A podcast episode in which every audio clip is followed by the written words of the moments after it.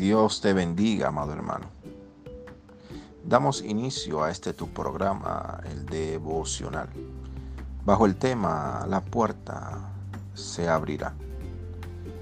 En Apocalipsis capítulo 3, versículo 8 dice, yo conozco tus obras, y aquí he puesto delante de ti una puerta, la cual nadie puede cerrar, porque aunque tienes poca fuerza, has guardado mi palabra y no has negado mi nombre.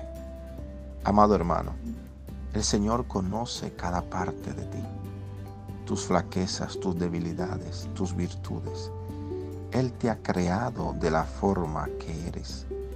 Y Él te ama a pesar de tus defectos, errores, a pesar de que sientas que el Señor no responde tus oraciones, Él está allí.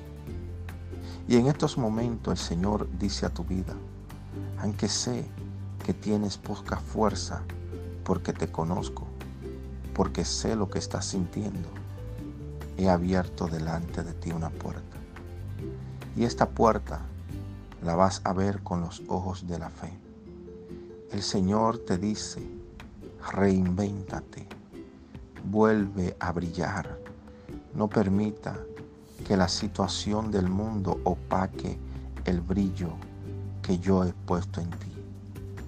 Así que abre tus ojos de la fe, porque la puerta abierta ya el Señor lo hizo. Permíteme orar por ti.